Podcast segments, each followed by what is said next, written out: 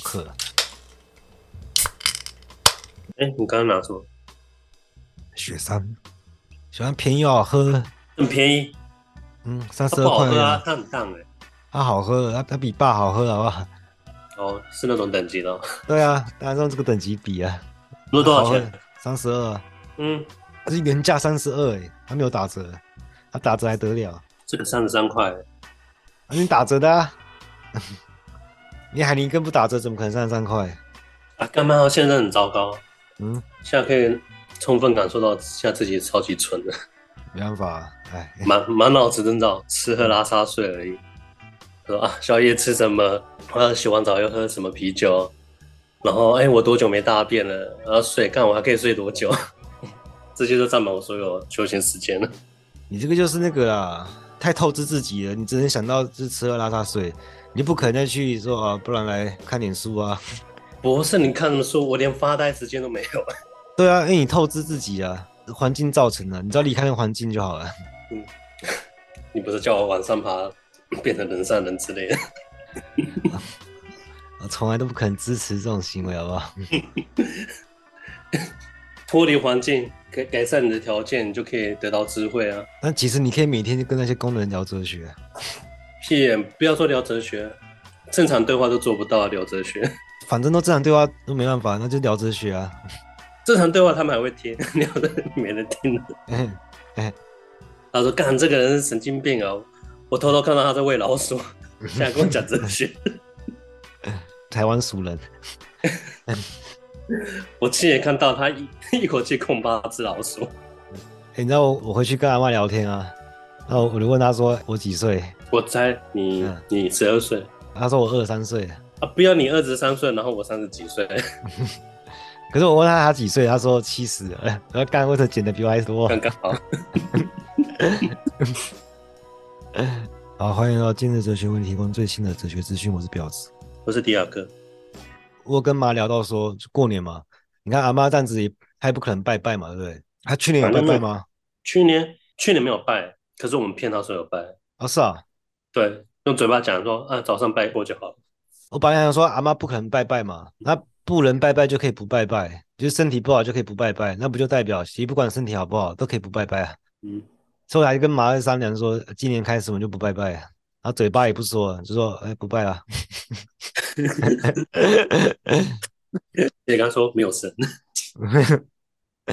那也说也不吃年菜了。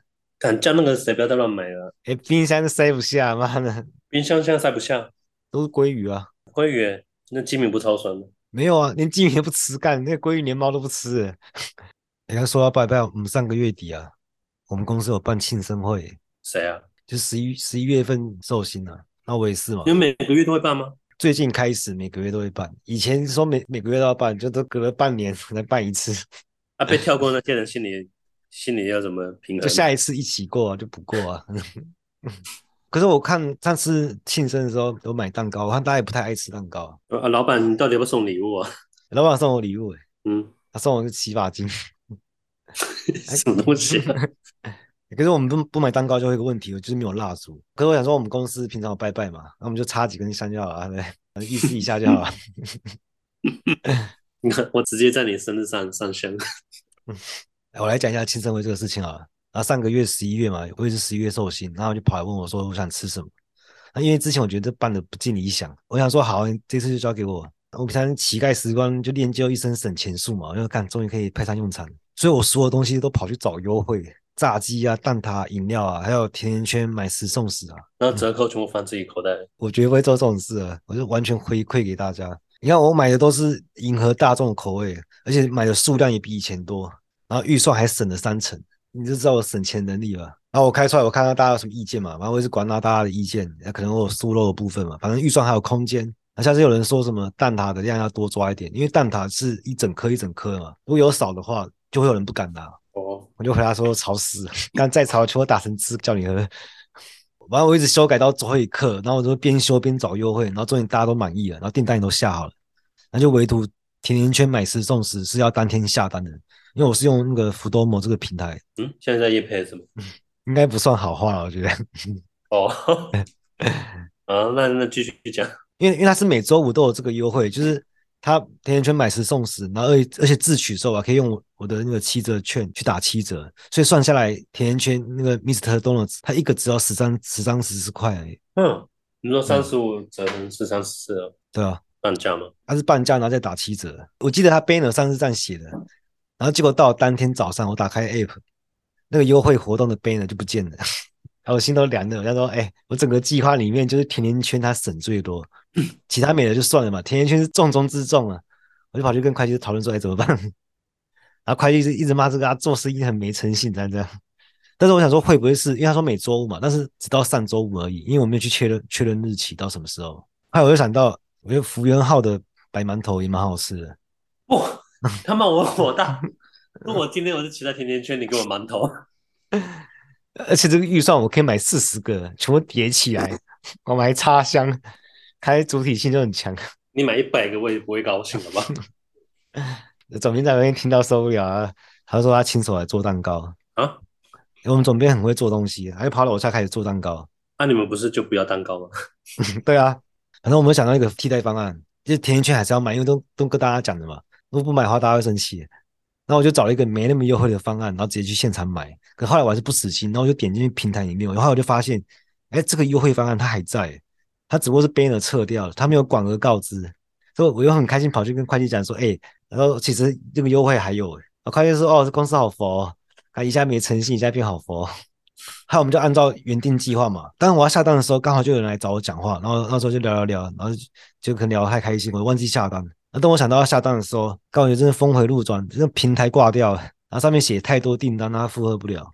然后我打过去给客服，然后客服也说没办法，你只等他修好。我就只好跟会计讲，但是那时候时间有点来不及，我要我要先出门去拿其他餐点，我就跟会计说，我在路上会一直重新重刷那个平台，看他维修好了没。然后会计说好，如果没有好的话，他就到附近面包店去买甜甜圈。那我们就各司其职嘛，分工就进行下去。但我心里觉得有点搞砸了，因为我一开始是想，其实是想帮公司省预算。就搞到现在好像没有省到多少，所以我一直在想说，那还有没有什么优惠可以替代什么？我刚我整个早上都在沉浸在这个这件事情上面，然后我就要去取餐嘛，然后有两个同事也主动说要陪我去取餐，那我就在路上刷刷刷，然后重整系统，我觉得他真的被我挤进去，但非常卡，就你进去会闪退，然后好不容易挤挤挤挤到下单，然后又被闪退，然后挤到刷信用卡，然后好不容易终于完成订单，但虽然有点曲折，但是最后全部还是解决。你看餐点也买齐嘛，钱也省到了，时间也刚好赶上。而且我数量也抓了刚刚好，他最后只多了一个甜甜圈跟一些薯条。然后我看大家吃吃喝喝聊得很开心嘛，然后那个画面我就觉得好像在喂养一群动物，就跟我养老鼠一样，差不多。我本来是很沉浸在这个其中，但这这个时候又可以拉开距离，就觉得啊这个画面好美啊，像一幅画一样。然后大家都很开心，我就觉得好欣慰啊。虽然办这个活动不是我分内的事啊，但我我愿意主动帮忙，所以其他人他会也愿意主动帮我，牺牲他们的休息时间嘛。当我们不去算计这些的时候，它就不是牺牲，就变成我们很乐在其中，而且这成果是可以大家共享。哎，休好好休息一下，抽根烟，听首歌。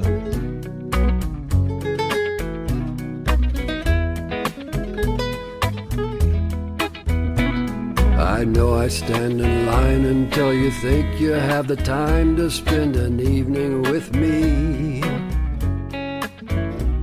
And if we go someplace to dance, I know that there's a chance you won't be leaving with me. Then afterwards we drop into a quiet little place and have a drink or two. And then I go and spoil it all by saying something stupid like I love you.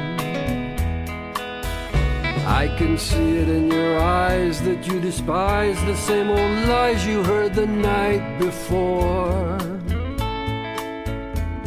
And though it's just a line to you, for me it's true, and never seemed so right before. I practice every day to find some clever lines to say that makes the meaning come through. Then I think I'll wait until the evening gets late and I'm alone with you. The time is right, your perfume fills my head, the skies turn red and oh, the night's so blue. And then I go and spoil it all by saying something stupid like I love you.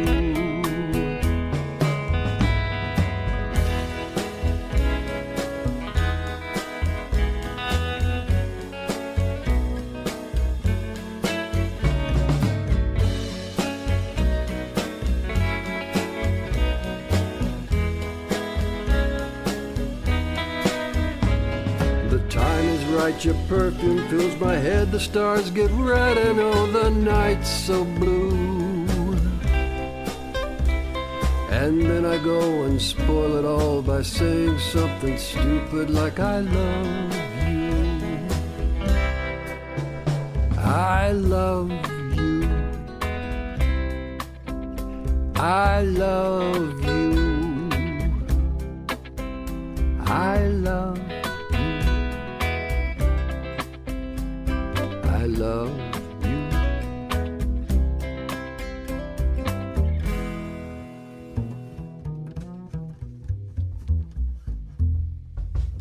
前几天要去上班路上啊，经过我平常走的路嘛，那就一大群清洁队员在扫地，然后一阵那种扫扫扫扫扫，我就想说啊，这是很感谢他们嘛。为什么清洁队会有一队人？我觉得他有点像是在示范来干嘛的，不然可能就是一些中介公司的人，嗯，就他们做一些什么回馈黎明的之类的活动啊。但我想说，如果如果是我的话，如果我是市长的话，我要怎么去改善他们的劳动状况？他们谁？清洁对吧？改善啊，发钱啊，如果说。我相信更好的方法，我们在街上放很多很多很多扫地机器人，让他们自动清洁这个城市。哦，但我先问你，什么是扫地机器人？它是城市扫地机器人，就是它会自动收垃圾。然后如果有人乱丢垃圾，机器人就会攻击它。我还以为在讲比较建设性的，他们 讲一些奇怪的幻想，然后打造一个干净不拥挤的城市。我只是比较不爽，在街头垃圾桶都被都被收起来了。嗯，以前有垃圾桶多好啊。对啊。应该要管设垃圾桶的，那知道不要制造垃圾就好了。哎，我我有想到一个政策，因为我三十九提到这个，哎，你听三十九听吗？有，洗澡听。然后我三十九提到这个民主选举制度有缺失嘛，有需要调整的部分嘛。其实我有想到说，如果我们不在选票上面调整，其实我们还可以怎么样？我们可以，其实我们可以从参选资格上面调整啊。其实我想到的方法就是，就是全民参选，每个人都是候选人，好像那个班级里面选班长一样。对啊，觉得这样很棒吗？因为它这种调整是一种量变，就是因为事物的数量的增减，它会直接打击到物质的稳定性，它就会产生质变。就量的变化超出一个程度，这个秩序没办法承载的时候，它就会崩塌，它就会产生新的质，这就是质变嘛。所以说量变是质变的预备工作啊。可大家还是会入侵依赖啊。他说啊，看我我们要投谁？不是投投认识的。所以问题就变成说，我要怎么去认识这个人？就是就是到底为什么我们要接受政党推出的人选？或是，或是说，为什么要设定一个保证金，或是年纪等等的参选门槛？我们就改成你不用去登记，你直接直接拥有参选资格，每个人都可以投给每个人。你有看，你有看这一届的那个台北市长的参选人吗？嗯，有保证金的情况下，他妈还有有一堆怪咖跑出来。可是全部人都可以参选的时候，他们就跑不出来了。全部参选人他不是优势啊，那一样是只有那些知名度的人会被人家看到。嗯，所以说我们就要就是。第一个，你不能有任何的竞选活动、广告宣传，你要你要直接认识到这个人，你要跟他共事过，你要知道他的为人处事，你要自己判断他适不适合为大家服务。因为我们我们现在是怎么认识候选人，不都是透过媒体嘛？你就没办法，你透过媒体中介的话，你就知道他是包装后的嘛，你根本认识不到他嘛。然后他会跟他的政党绑定嘛，跟他的学经历绑定嘛，然后学经历就可以当成商品去贩售了。你看，像有有钱人要送小孩去念哈佛，其实也是很容易的事情啊。然后像我们之前。国内有发生论文抄袭吗？我有人在讲范玮琪，哎呀，多久以前的事啊？看，只是但为什么他们要用这些符号来装点自己啊？就是你大概知道他念那些书也没用啊。嗯。那为什么要透过这些符号来认识他？因为我其实我根本就认识不到他。我们应该从他的实践过程，他实现他的内在本质去认识他嘛。我只有不透过符号，才不会受限于这些符号。就像有些人他，我一定要有政党的资源，一定要操控媒体的力量，我要财团的支持，我才有我才有资源可以竞选。我们要改变的话，就要在制度上改变，就变成说这个制度最不自由的地方就在于被推选出来的人，他就直接代表人民，他没有选择自由，他不能拒绝，然后他要承担到大家的期待。但是我们知道，最自由就是极端的不自由嘛，因为任何自由必须要一个界限，有这个界限才叫做自由，对不对？我们对笛卡尔的批判就是，每个人都要拉笛卡尔出来鞭尸，就鞭这个，鞭这个，人必须是有限的存在啊，因为如果是无限的，那还算是人吗？他必须要一个构成性的例外啊，他一定甩出一个剩余啊。诶，例如说那个笛卡尔三段论，三段论是怎么说的？然后最完美的本质是必然的存在。然后上帝是最完美的本质，所以他就推出上帝必然存在。他看他这边，他这边就直接偷换概念了。你照照他的说法，应该你应该说，上帝他只能是一种必然的存在，但他也可以不存在。他只要存在就是就只能是必然的存在。那这个必然是永恒的存在，那你相当于是把上帝判无期徒刑嘛？你把它规定成一个完全僵化、完全不自由的，你就永远替这个秩序框架当保证人，保证这个秩序永恒不变。所以这个最完美、最完满的，它反而就变成一个空洞的。很不自由的，因为你把自由的界限取消掉，它反而不自由。它因为它这个符号系统就闭合起来了，那上帝就很无辜嘛，就就像你逼一个人去当圣人，他他这个人就一堆顾虑，他他反而什么都做不了。所以笛卡尔想论证上帝存在，他反而是陷上帝于不义啊。上帝他不想完美都不行。没有，我看到的是反而是那些圣人啊，嗯、因为他们道德他是道德完人，你无法无法攻击的，可是他们都会干一些很蠢的事情，你又不好意思说他什么，不好攻击他。我不管他做什么蠢事啊，哎，可是你知道，人家道道德知道无懈可击，我也不好说什么。嗯，这还只是笛卡尔犯的一个错，因为笛卡尔犯的错简直是罄竹难书啊。所以说，你搞哲学要非常严谨，因为你每一个环节，你每一个漏掉的地方，你每一个讲不清楚的地方，之后两百年每个人都把你拉出来鞭尸，就很惨。但是你说笛卡尔不伟大吗？他非常非常伟大，因为第一个他有时代局限性，这个我不说嘛。虽然笛卡尔犯很多错，我们直接说他最致命的错误就是把符号系统搞到闭合了。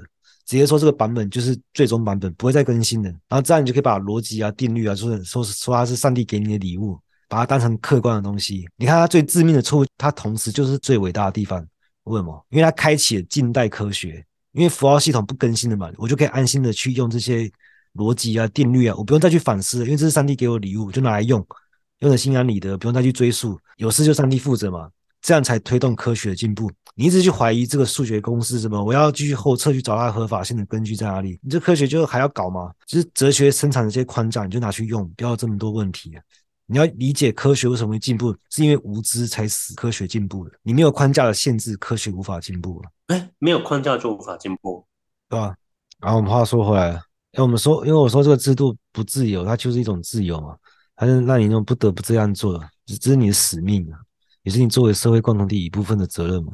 那当然，这种制度也会选出一些拐瓜裂枣啊。可是，反正现在都已经一堆拐瓜裂枣了，不是吗？但我是觉得不可思议。台面上你看到这些人，嗯，蠢到这种德性，我们大家大家都愿意接受。嗯嗯嗯，所以大家还是会蛮怕改变的，就是因为新的秩序产生都会产生阵痛期嘛。虽然这是没有错，但但不是阻止它发展的理由啊，不然就会变得很保守啊。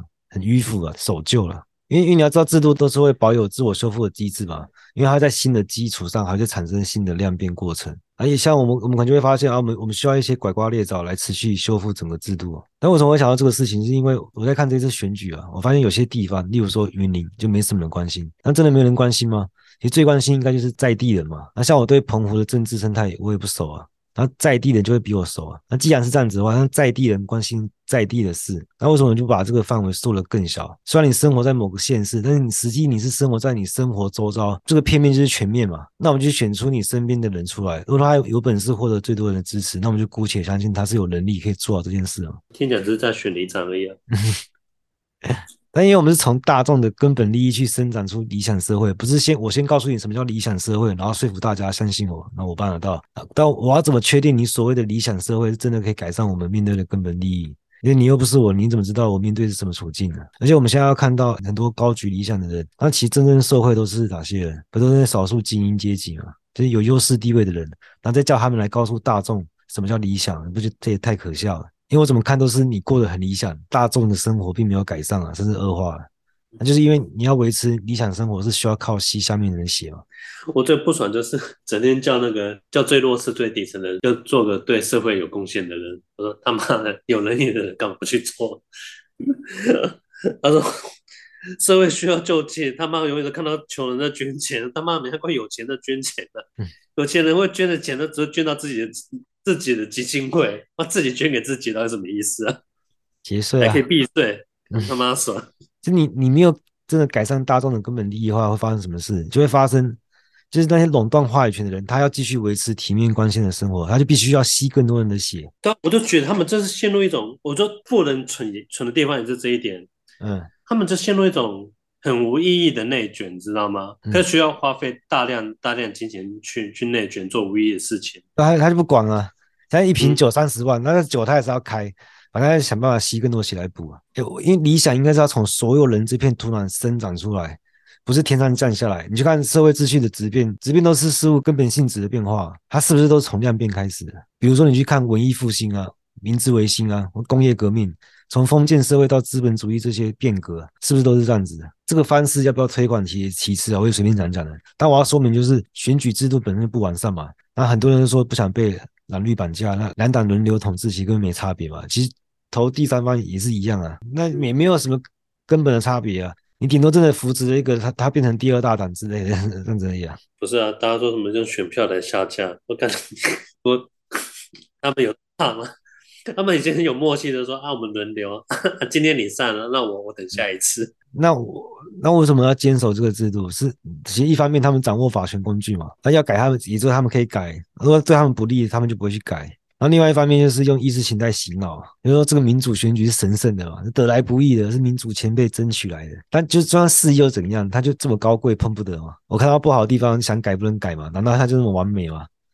但这种洗脑操作其实都是前现代的手段了，而且很好破解。因为现代意识形态不是这样运作的，现代是二阶操作，就是我假装相信，是因为我认为别人会相信，而我假装相信对我利益有好处，就变成单纯洗脑没有用。当然，他们现在还是操作这种一阶的意识形态。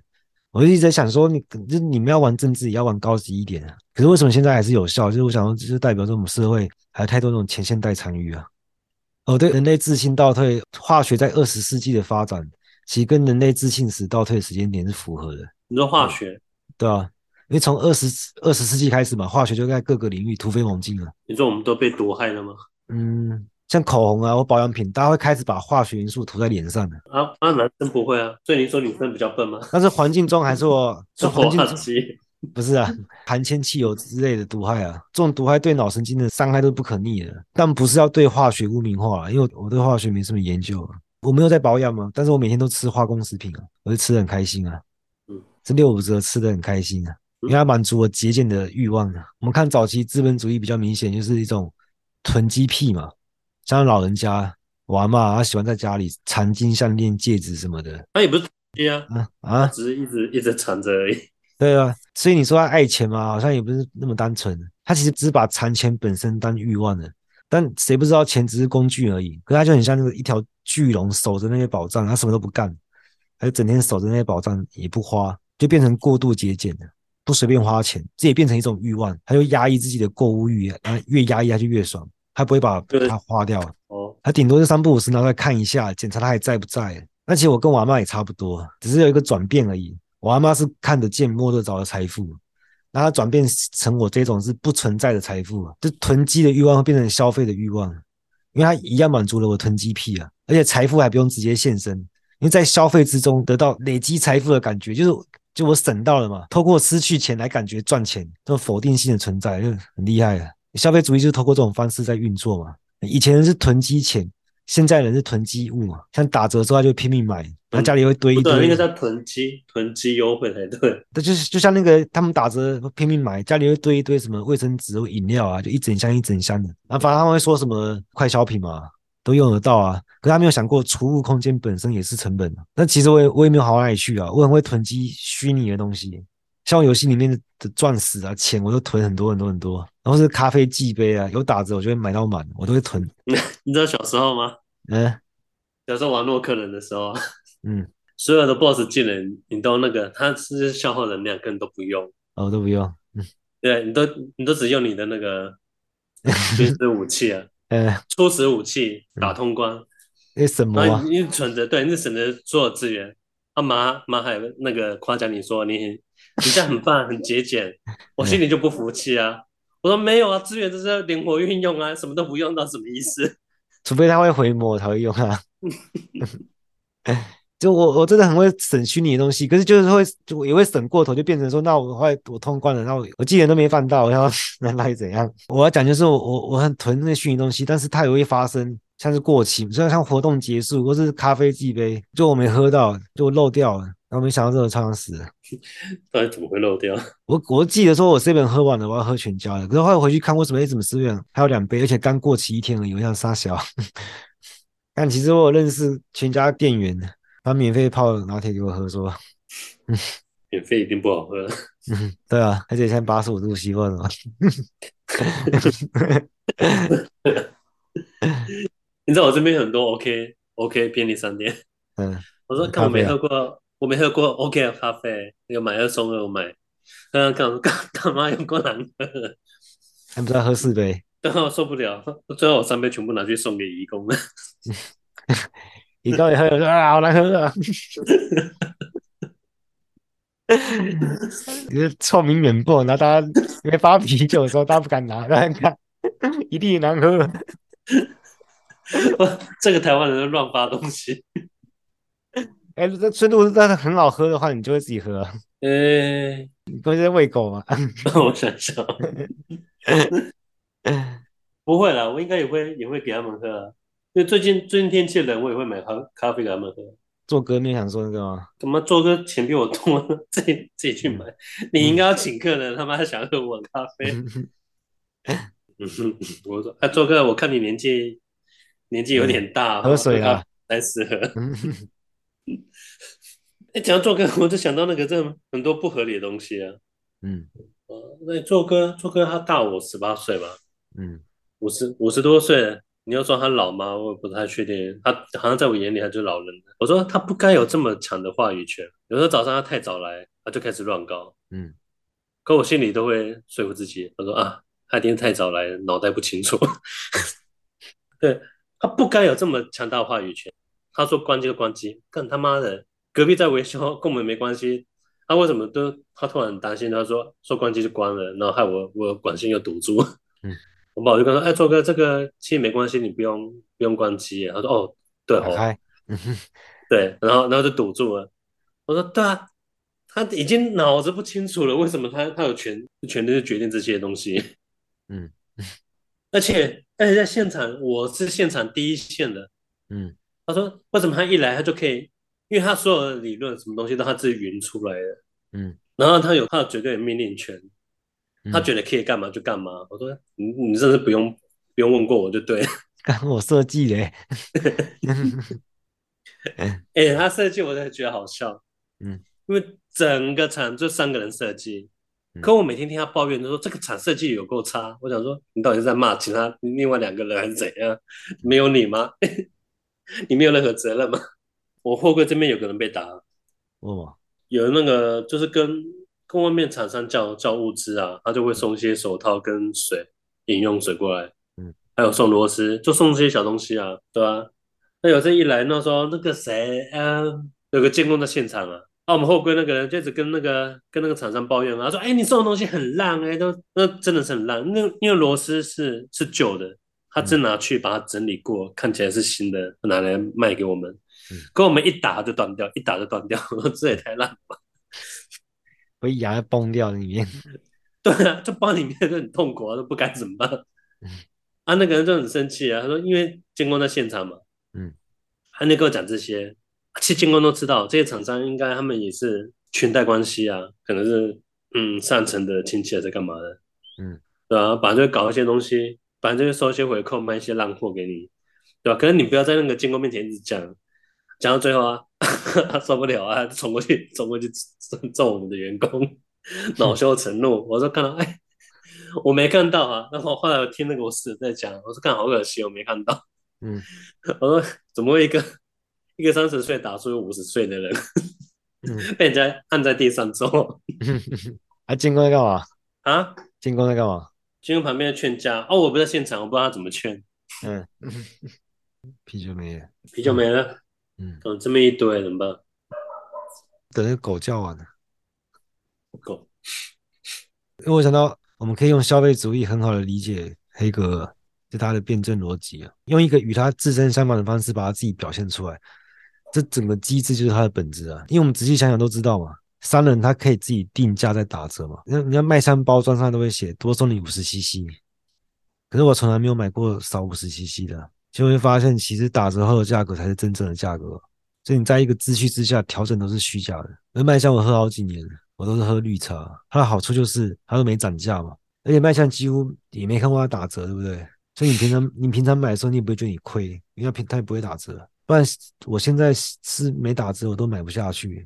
像原价一百块嘛，打七折，我好像省了三十块。其实根本就没有原价，因为表象背后不是本质啊，只不过是它的轨迹，让你以为有原价，是这个机制本身就是它的本质啊。我，说我现在是被，嗯、我现在是反而觉得七折应该才是原价，对吧？原价七折以外买都是盘子，然后都被骗了。但总之你算不过商人的，不然你就要算到商人算不到的地方。我之前看一个人说就蛮好笑的，有人问说吃去吃 buffet 要怎样吃回本？你算不赢他，除除了你算到他没算到的，然后光吃食物不会回本的，然后把叉子盘子都吃了，你就回本了。我还是吃我的哈根达斯就好了。那有人有人说不买最省的，哪一不买最省啊？可以不买，代表就不是刚需嘛？不然就是有些人是拼命买啊，然后他就全部买下来之后，就垄断了之后，他变成新秩序，那别人要买就只能找你买。那我们不支持这种行为啊！你节俭不是为了省钱的，是为了避免浪费。你该花的时候就要花嘛。有很多人觉得我很省，但我不觉得，因为需要掏钱的时候我也不会犹豫啊。就要装阔我也很常装阔啊。只要这个钱我觉得花的值，那就好了。最后我要我要揭露一个真相，这是一个关系到所有人根本利益的，然后它同时也可以满足消费跟节俭的欲望。我我每天早上都会喝咖啡嘛，然后我公司附近的全家它是有那种自助式的咖啡机啊。然后有一次我来结账的时候，然后店员就叫我去用自助的，然后这边是给。没寄杯或是带环保杯的用就很凶啊，然后我就乖乖的跑去用咖啡机。很凶是谁啊？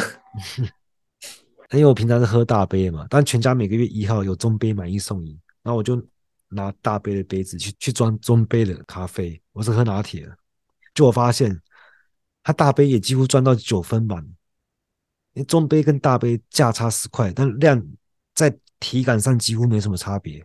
而且你有时候你用自助啊，刚好遇到牛奶没有了，那这时候店员就只好先帮你拿过去补，然后再看你大杯的，他会自动帮你升级成大杯，感觉像经济舱升级升到头等舱一样。干这什么东西啊？小确幸吗？是犯罪了？好，今天就到这，拜。